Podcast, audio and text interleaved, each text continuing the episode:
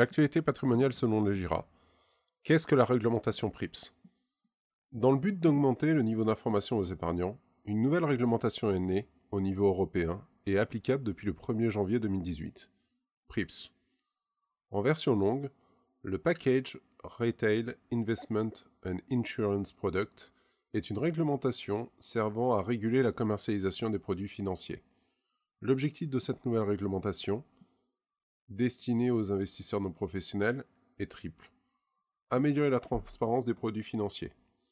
Uniformiser l'information précontractuelle des produits financiers, ainsi que de permettre aux épargnants de comparer les différents produits financiers et appréhender leurs caractéristiques afin de prendre des décisions d'investissement. Pourquoi une nouvelle réglementation était-elle nécessaire? L'Union européenne est partie du constat que les acteurs de marché, assureurs, banquiers, sociétés de gestion, ne fournissaient pas assez d'informations sur les produits d'investissement qu'ils proposaient. Ce qui est un comble pour un sujet aussi important que la gestion de patrimoine des particuliers et des professionnels.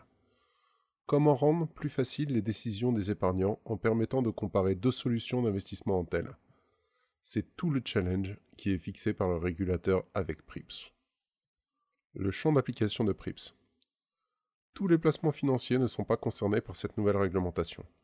Seuls les produits complexes à appréhender par des non-professionnels devront se soumettre à cette nouvelle réglementation, que ce soit fonds de placement collectif, contrat de type assurance vie ou capitalisation, produits de titrisation ou alors produits structurés.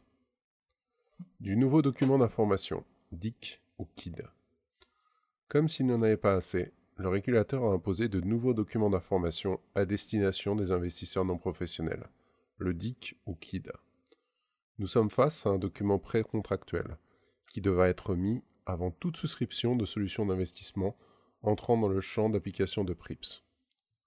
Afin de pouvoir comparer facilement deux solutions, le régulateur européen a imposé une structure précise reprenant les principales caractéristiques d'information sur le support, que sont la tarification, son niveau de risque, les performances. Jusque-là, vous me direz, il n'y a rien de très original. Il existe tout de même de grandes nouveautés en termes d'information pour l'épargnant. Une tarification transparente. Contrairement au DC, le KID affiche l'intégralité des frais que peut suivre un investisseur sur un produit financier.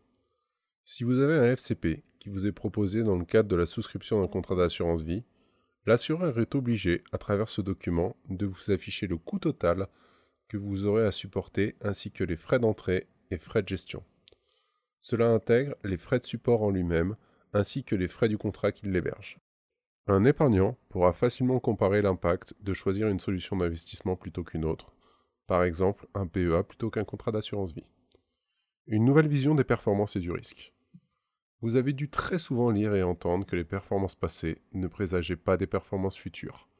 Et pourtant, toutes les sociétés de gestion de portefeuille et sites d'information financière affichent fièrement les performances historiques comme juge de paix.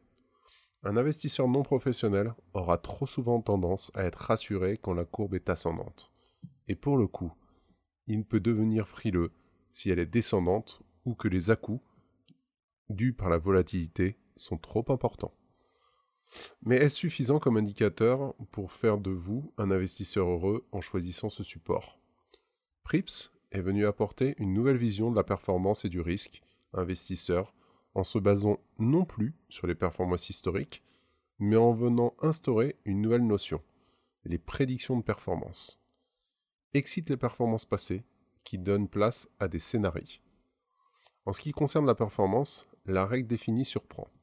Ce ne sont plus les performances passées qui doivent être présentées sur la base d'un indice de référence, mais des scénarios s'appuyant sur les qualités du fonds à s'adapter à des situations de marché. Ces scénarios seront au nombre de trois pessimiste, modéré, optimiste. À vous de voir si cela vous suffit pour vous faire un avis.